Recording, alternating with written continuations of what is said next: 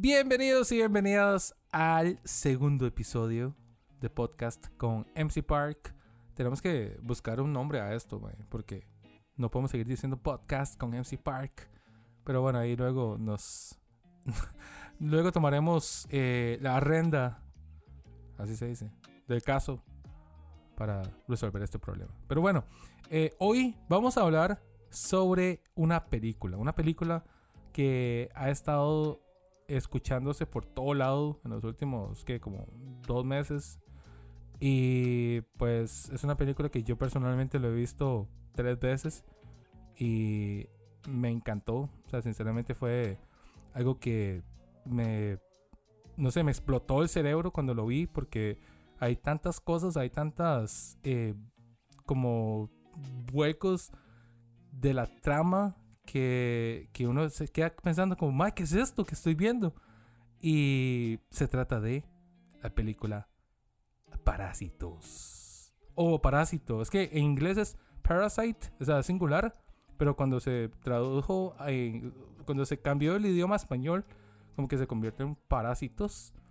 Pero no sé, o sea, dejémoslo como Parásito, porque creo que sería lo más ideal. El director de la película se llama Pong Chun-ho. Es una película surcoreana que se lanzó el 21 de mayo del año pasado en el Festival du Cannes.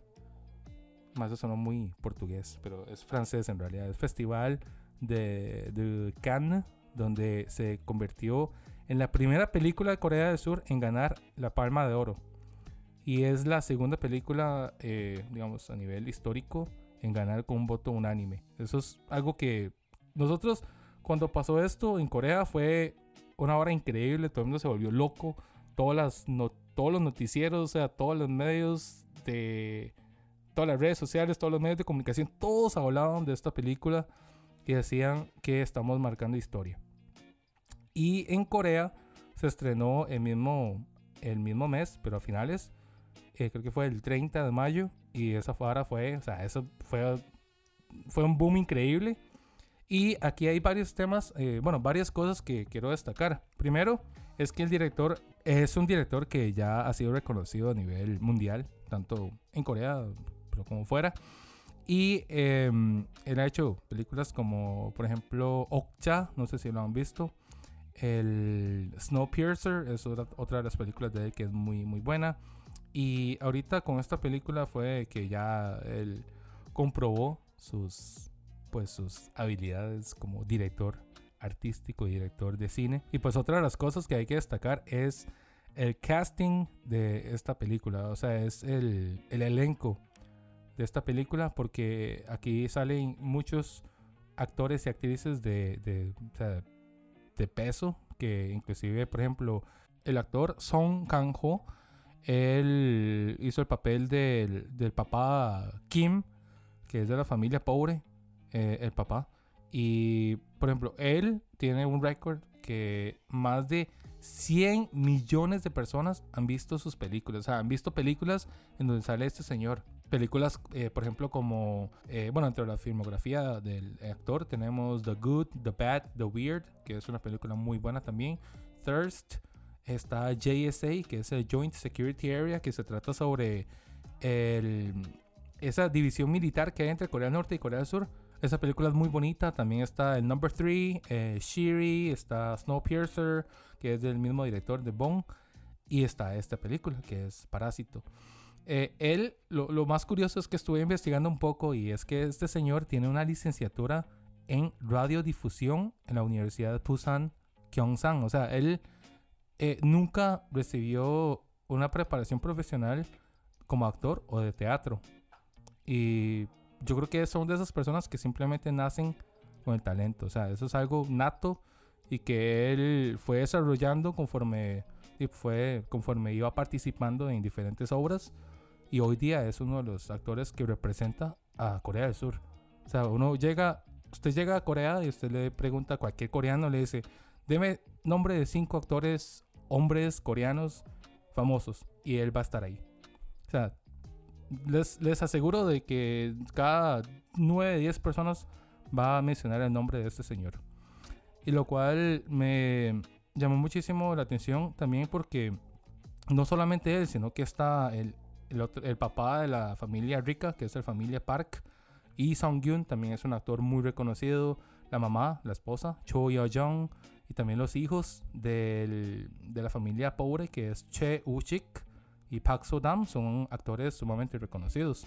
Y por ahí más adelante voy a leer los comentarios de Instagram, pero yo recuerdo que una persona me había comentado sobre la hija de la familia pobre, que es la actriz Park So-dam que le pareció muy llamativo em, como el papel que ella ha tomado y la actuación que ella ha hecho, porque siempre ha hecho como papeles muy como de juguetona y muy, ¿verdad? Sí, femenina, pero en este papel, si ustedes ven la película, aparece, es, es como otra persona totalmente diferente, o sea, ella, ella habla mal, o sea, ella habla muy o sea, ella habla, ella dice muchas malas palabras, ella mm, eh, fuma, o sea, son cosas que uno jamás ha visto en otros papeles que ella interpreta. Entonces eso es algo que también me llamó mucho la atención. Y bueno, y también hay que mencionar que esta película eh, ha sido nominada en seis diferentes eh, nominaciones, valga la redundancia,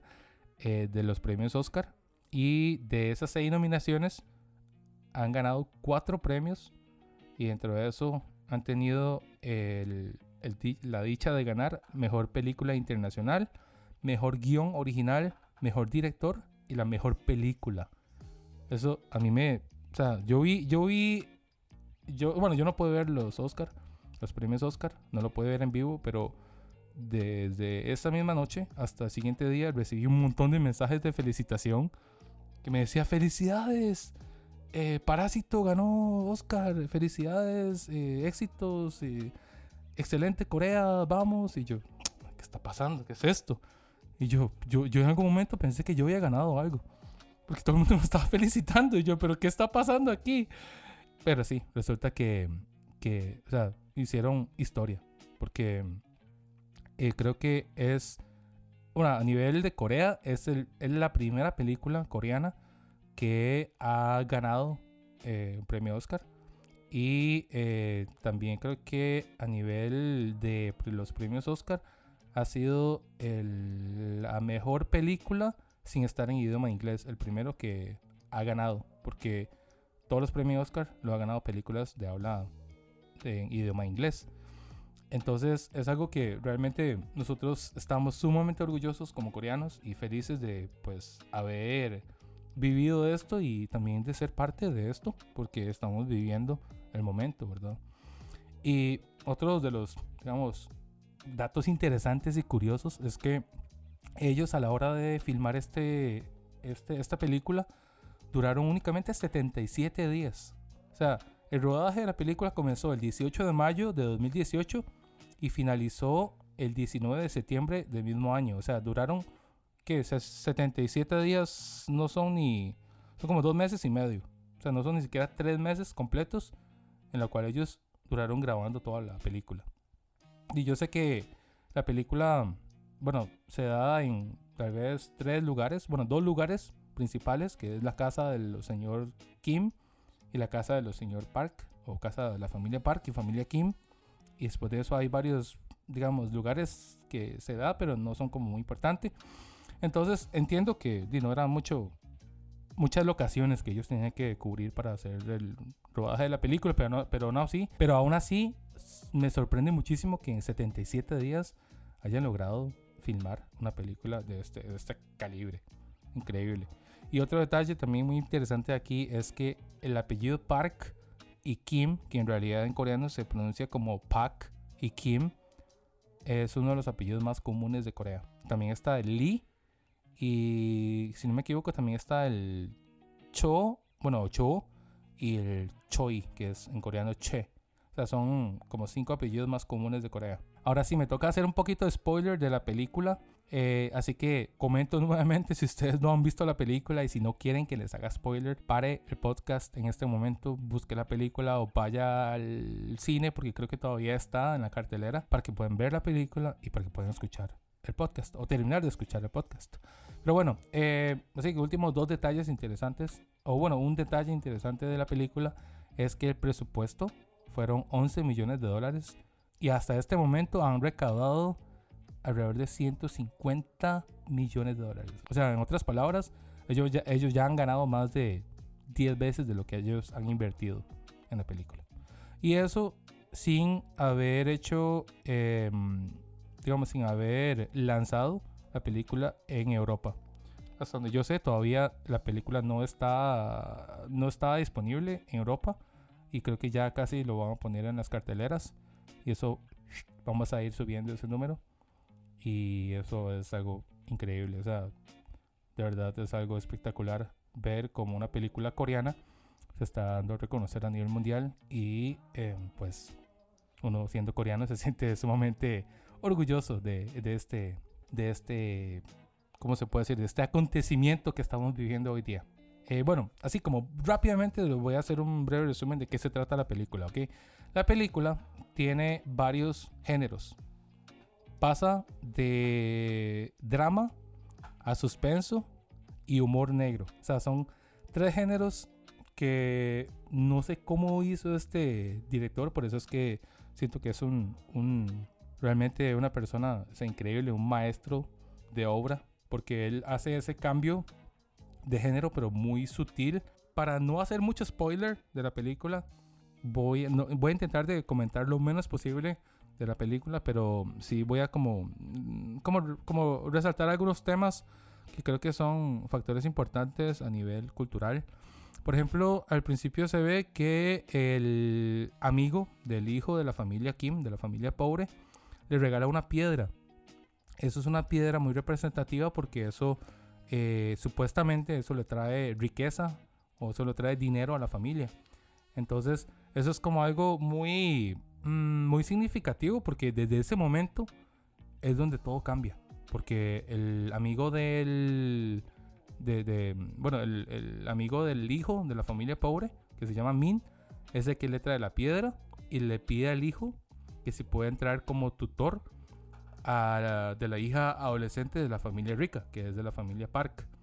Y ahí es donde empieza todo porque el hijo se mete como tutor de la hija adolescente y luego presenta a su hermana pero obviamente le dice que una persona que es una persona que no conoce, pero que es una referencia de una prima o algo así, es algo así la inventa, pero la presenta como terapeuta de arte para enseñarle al hijo menor o al hijo de la familia rica que es eh, que se llama Tazón. Y después de eso, eh, ella hace ahí una jugada para poder meter al papá de, de ellos, que es el señor Kim, como chofer de la casa. Y después de eso, por fin, la mamá entra a la casa de los de la familia adinerada como ama de casa o ama de llaves y, y ya al final toda la familia llega como a, sentarse eh, en, eh, toda la familia Kim o la familia pobre llega a sentarse a la casa o llega como a infiltrarse a la casa de la familia rica. Y aquí hay varios significados dentro de la película. Yo como les decía yo lo vi tres veces. Y por ejemplo el significado de las gradas o de los de las escaleras. Eso también es como un elemento muy representativo, tanto como las escaleras, como el sótano y las viviendas eh, subterráneas donde vive la familia Kim, porque eso representa la división social. Hay muchas escenas donde ustedes pueden ver que van subiendo las gradas y hay como hay escenas donde hace mucho enfoque a eso, donde suben las gradas. Y ustedes van a ver también, o sea, después de escuchar ese podcast, yo les recomiendo, después de escuchar este podcast, les recomiendo que vayan a volver a ver la película porque lo van a ver como un poquito diferente, o sea, el enfoque va a ser un poquito diferente. Porque, por ejemplo, eh, las lluvias dentro de la película también tienen un significado. Porque para la familia rica eh, fue como un contratiempo porque ellos iban a ir de viaje o iban a acampar, pero tuvieron que cancelar los planes debido a la lluvia. Mientras que a la familia pobre, la lluvia destruye completamente todo. O sea, digamos, ellos como viven en una casa subterránea o semisótano, entonces la casa, debido a la lluvia, y la inundación y todo, la casa se llena con aguas residuales, o sea, con aguas fecales. Y ellos pierden todo, pero todo, todo, todo. Y creo que ahí viene otro tema que es como el olor que varias veces la familia rica eh, en general menciona sobre la familia pobre. O sea, no saben que ellos son familia, pero menciona sobre las personas que trabajan en su casa.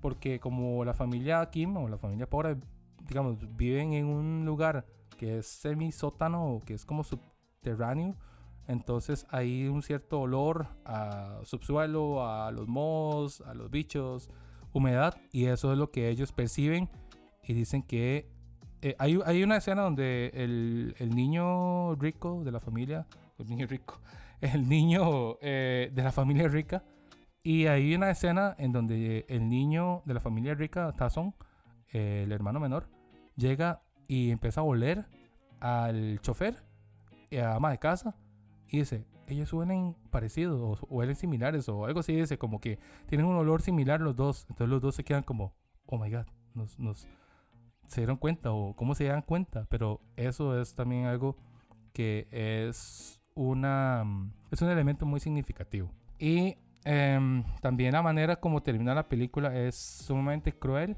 pero también se podría decir que es muy real y honesto a la vez, porque todos sabemos que el hijo de la familia Kim, o sea, la familia pobre, no va a ser capaz de comprar la casa, porque ahí es donde se escondió el padre. O sea, como les digo, aquí hay mucho spoiler, lo siento, pero es necesario porque si no, no puedo ni comentarles estos detalles. Entonces, eh, al final se ve la escena donde el hijo de la familia Kim escribe una carta al papá y le dice, papá, voy a trabajar fuerte, voy a ganar mucho dinero y voy a comprar esa casa. Y se ve que como una escena donde la familia se reúne nuevamente en, en el patio de la casa, se abrazan y todo. Pero después de eso viene otra escena donde di, eso era como un sueño del hijo. Y después ellos siguen viviendo en el subterráneo y siguen con su vida como estaba. Entonces sabemos que la realidad es muy cruel y que va a ser muy difícil que el hijo logre, pues no, no, no digo que va a ser imposible, pero va a ser sumamente difícil para que el, hijo logre llegar a cierto nivel para poder comprar la casa y, y pues salvar a su padre que está escondido ahí en el sótano. Y em, como les comentaba anteriormente, el cambio de género que hace entre escena y escena es algo sumamente increíble. Creo que eso también viene de la mano el brillante guion que ellos han trabajado. Y porque uno se espera una cosa y después sale otra cosa totalmente inesperada. Y uno dice, ¿qué es esta hora? Pasa de comedia, de suspenso y después pasa del drama al horror y viceversa. Y luego vuelve otra vez como meter comedia. Entonces uno dice como, ¿qué, qué, qué es este? ¿Qué es esta película? ¿Cuál es el género de esta película? Por eso yo les dije en un inicio que esto tiene tres o casi que cuatro géneros en una sola película. El guion, em, también un detalle muy, digamos, peculiar eh, o curioso, es que el director y coproductor, eh, que es el señor Pong Joon-ho, fue también el creador y el coescritor del guion, porque dice que él en algún momento de su vida, cuando era joven, él fue profesor tutor de una familia rica. Entonces como que él tuvo esa experiencia y creo que de ahí surgió la idea de escribir el guion de la película. Y también otro detalle que me gustó muchísimo es que las risas y las carcajadas que produce la película no son forzadas, son, son digamos, es como un código de humor que es sumamente natural y es también divertido ver cómo se va adaptando la familia Kim conforme va pasando el tiempo, porque al principio es algo pues, totalmente nuevo para ellos, no saben cómo lidiar, pero luego cada vez que van como avanzando, se va haciendo más profesionales y se van, mm, ellos como que van manejando mejor la situación a tal punto que uno realmente se lo cree. O sea, uno realmente dice, ah, este señor es un chofer que lleva 30 años trabajando para personas importantes y, y después uno dice, ah, mira, sí, esta, esta la hija de ella es una terapeuta eh, una psicóloga la terapeuta de arte, que es una tipa sumamente reconocida y, o sea, como que uno mismo se lo cree, ¿verdad? Por ver todas esas em, actuaciones y las escenas que, que lo hace ver en dentro de la película. Entonces, bueno, así como en resumen, es una película sumamente interesante, es una película muy fresca, eh, que les va a encantar. O sea, yo sé que les va a gustar mucho. Es algo totalmente nuevo. Em, tiene un poquito de todo, como les decía. Así que si ustedes no lo han visto, ya les hice bastantes spoilers y han llegado hasta este punto del podcast. Lo siento mucho, pero igual, aún así, les súper recomiendo que vayan a ver la película. Em, todavía aquí en Costa Rica está disponible en las, en las, en las carteleras o en el cine. Así que pues les, recomiendo esta película al 100%. Y para cerrar, como siempre, vamos a leer algunos comentarios de Instagram. Dice Ramírez XC02. Dice, lo que más me gustó fue de esa película. Lo que más me gustó de esta película fue que es impredecible. Más que todo la final. También como combina la crítica a la sociedad humana con un poco de humor. Tiene toda la razón. Es algo que hemos estado hablando durante este podcast. Y también dice Mani-Man 1399. La idea profundiza un ingenio enigmático, suspenso y emociones diversas que el director Bong domina muy bien. Tanto los actores principales como secundarios han sido grandiosos y moldeados de una manera que la película fuera bastante precisa. El guion es súper original y abierto y encaja perfectamente con la cultura de los coreanos. Me gustó mucho sobre todo el panorama artístico. Sí, eh, en realidad esto que dice Mani Man 1399 es sumamente cierto porque encaja perfectamente con la cultura de los coreanos. Hay muchos, hay muchos elementos que se muestran en la película que es muy de Corea, o sea, es muy de ellos y gente que vive en Corea y gente que ha vivido toda su vida en Corea lo va a entender y lo va a percibir como algo muy normal, como muy de vida cotidiana, digamos. Eh, JBJ Ferry dice, me gustó ver a Pak Sodam, que ella es la hija de la familia pobre, actuar de una forma más seria, porque siempre ha hecho papeles más como juguetona. En esta película me gustó ver la crudeza en cómo muestran que la pobreza puede hacer que una familia se desespere tanto hasta perder el sentido de la moralidad, que aunque es una película no se aleja de la realidad, una realidad de la que no se habla mucho, pero no deja de existir. Eh, por parte sí, tiene, tiene bastante razón que aquí se muestra lo que es la diferencia de las clases eh, sociales o la división de la clase social. Y también viene el tema de falta de trabajo. O sea, en Corea es uno de los países donde en realidad no existe tanto, en donde no existe tanto el desempleo, pero aún así, eh, como ustedes pueden ver dentro de la película, toda la familia están desempleados. O sea, todos. Ellos están viendo a ver cómo hacen para seguir adelante, para tener em, ingresos, para poder vivir día a día. Hasta que llega un punto donde toda la familia están ahí reunidos doblando cajas de pizza. Que eso es uno de los trabajos, digamos, como más em, simples que cualquier persona puede hacer, pero se paga sumamente bajo. O sea, se paga bastante mal comparado al trabajo que uno tiene que realizar. Entonces, eso sí, es una realidad que, que, no, que es la que, que, no se habla mucho, pero como dice ella, no deja de existir.